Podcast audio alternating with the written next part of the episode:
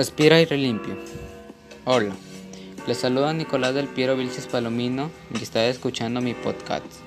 En esta oportunidad trataremos acerca de la contaminación del aire, conocerá mi opinión sobre la contaminación del aire y acciones que debemos asumir para preservar la salud y el ambiente, así como las causas y consecuencias de este problema. Cada año se bate el récord de contaminación del aire. En el año 2019 se alcanzaron casi 40 mil millones de toneladas de CO2 en la atmósfera, superando el registro del año anterior. Sin medidas eficaces, los efectos de la contaminación atmosférica serán nefastos para la vida en la Tierra. El cambio climático seguirá avanzando a gran escala y producirá todo tipo de fenómenos adversos, como el crecimiento del nivel del mar, el incremento de las sequías, el aumento de la temperatura global, etc. La educación ambiental es fundamental para conocer en qué consiste la contaminación del aire y cuáles son los principales enemigos en nuestra atmósfera. En este podcast arrojaremos luz sobre qué es concretamente la contaminación del aire y cuál es la tipología contra lo que nos enfrentamos. ¿Qué es la contaminación del aire? La contaminación atmosférica consiste en la presencia de materias o formas de energía en el aire que pueden poner en riesgo, daño o molestia de diferente gravedad para los seres vivos. Entre las consecuencias directas de la contaminación atmosférica se podría destacar el desarrollo de enfermedades y afecciones en los seres humanos y la biodiversidad. También la pérdida de visibilidad en zonas de grandes concentraciones o la aparición de olores desagradables. Debemos entender cómo, la contaminación del aire afecta la salud de los seres vivos. Lamentablemente estamos viviendo una situación muy difícil, ya que se dice que 9 de cada 10 personas respira aire contaminado. Dado a esto, algunos tienen enfermedades respiratorias como el cáncer al pulmón, la neumonía, etc. Como se sabe que la mayoría de las personas respira aire contaminado, es mejor cuidar el medio ambiente para que no tengamos ningún tipo de enfermedad por la contaminación. Asimismo, entre las causas que ocasionan esta situación se encuentra las emisiones contaminantes de los automóviles. Los motores de combustión interna de los vehículos emiten varios tipos de gases y partículas que contaminan el medio ambiente. Los productos que se, que se emiten en mayor cantidad son óxidos nitrosos, y monóxido de carbono, dióxido de carbono, compuestos orgánicos volátiles y también macropartículas. Los compuestos químicos de las fábricas. Las fábricas y establecimientos como plantas termoeléctricas contaminan el aire a través de emisiones de restos de combustible. Una emisión industrial de humo contaminante incluye partículas sólidas residuales y gases como el dióxido de carbono, metano, dióxido de nitroso. La combustión crea estos contaminantes tóxicos. Consumo de combustible fósil y smog. La mayoría del parque automotor en el mundo, así como otras maquinarias, se mueven con combustible fósil.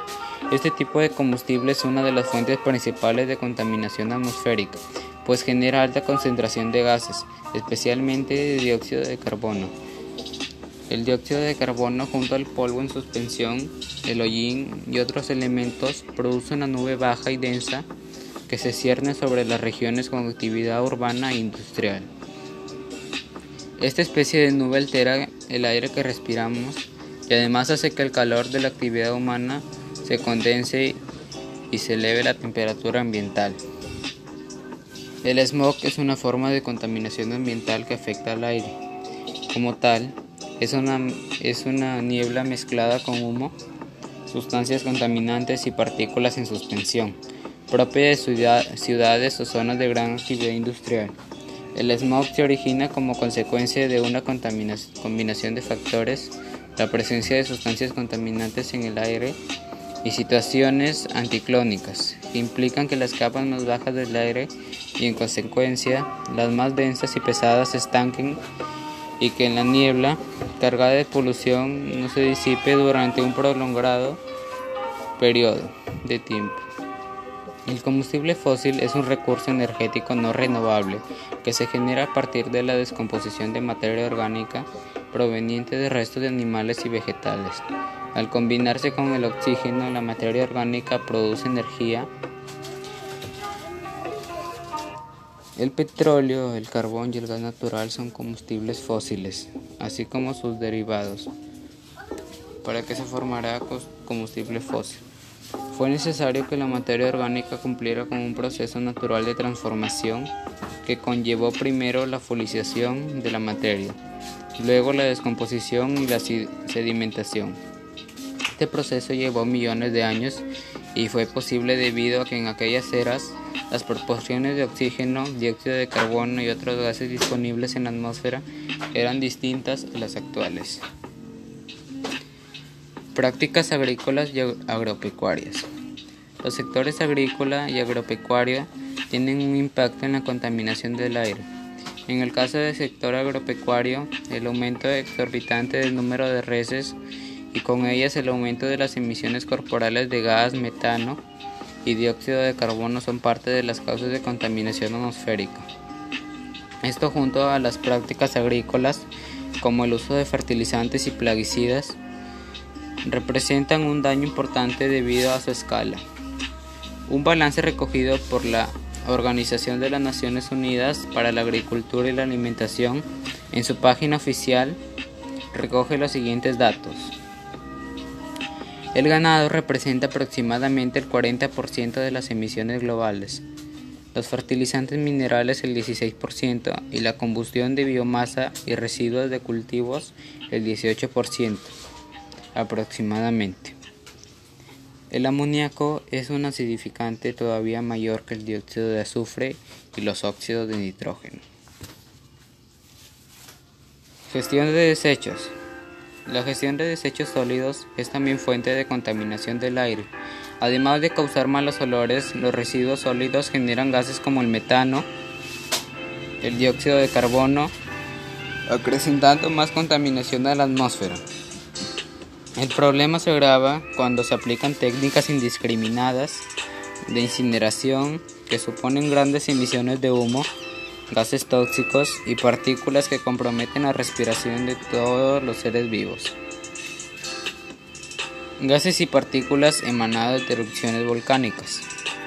Las erupciones volcánicas vienen siempre acompañadas de la emisión de gases tóxicos, así como la expulsión de material carbonizado y polvo que se acumula en la atmósfera lo que, lo que obliga a la evacuación de zonas aldeñanas. Incendios forestales. Los incendios forestales son una fuente de dióxido de carbono.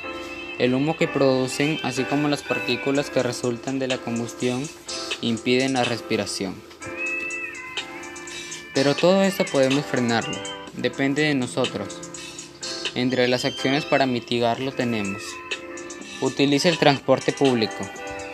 Nos hemos acostumbrado a utilizar el coche para todo, pero es hora de pensar en el planeta y en nuestro futuro, y usar medios de transporte más sostenibles y respetuosos con el medio ambiente. El transporte público es una buena solución más barata y menos contaminante que el coche. Compra productos locales. Una de las cosas que más contamina son los vehículos. Si compramos productos locales, evitamos que lo que adquirimos en el supermercado se transporte desde lugares lejanos con el gasto de combustible y la contaminación que esto supone. Reduce el consumo de plásticos. Utilizamos mucho plástico y la mayoría es de un solo uso. Se estima que el tiempo medio de uso de una bolsa de plástico es de solo 10 minutos y tarda unos 400 años en degradarse. Como consecuencia de lo anterior, es fundamental evitar el consumo de plástico y para lograrlo tienes que hacer varias cosas. Utiliza bolsas reciclables cuando vayas a comprar. Evita los productos envasados en plástico y apuesta por aquellos que están envasados en papel, cartón o vidrio. Evita la quema de basura. Emite con el humo productos químicos tóxicos en el aire y su, ceniza, y su ceniza deposita los tóxicos en los suelos y el agua subterránea. Cuando se queman desechos que contienen mercurio, plomo y otros metales pesados, se liberan estos venenos en el medio ambiente. Se dice que un estudio determinó que la contaminación del aire afecta la salud emocional de las personas y son propensas a tener comportamientos impulsivos y arriesgados, posiblemente como resultado de la depresión y la ansiedad a corto plazo. Según los estudios, la contaminación del aire tiene un costo emocional. De hecho, realizar 115 150 minutos de actividad física moderada a la semana, como caminar a paso ligero, pasear en bicicleta, cantar, bailar, etc., ayuda a mejorar la ayuda a mejorar tanto física y emocionalmente. Beneficio del deporte para mejorar la salud mental y emocional. Alivia y reduce el estrés, libera las hormonas de la felicidad, aumenta la autoestima, mejora las relaciones sociales, alivia la ansiedad, mejora nuestra conducta, aumento de la memoria, etc. Con todo lo mencionado, estoy seguro que reflexionarás y te comprometerás a poner en práctica todo lo mencionado anteriormente, para así dejar de contaminar el medio ambiente. Finalmente, espero que reflexiones y te comprometas a ser un ciudadano responsable. Comparte esta información con amigos y familiares para que ellos también reflexionen y tengan conocimiento sobre todo lo que afecta este problema. Hasta aquí he llegado mi podcast. Gracias por permitirme llegar a ti y nos encontraremos en otra experiencia de aprendizaje. Adiós.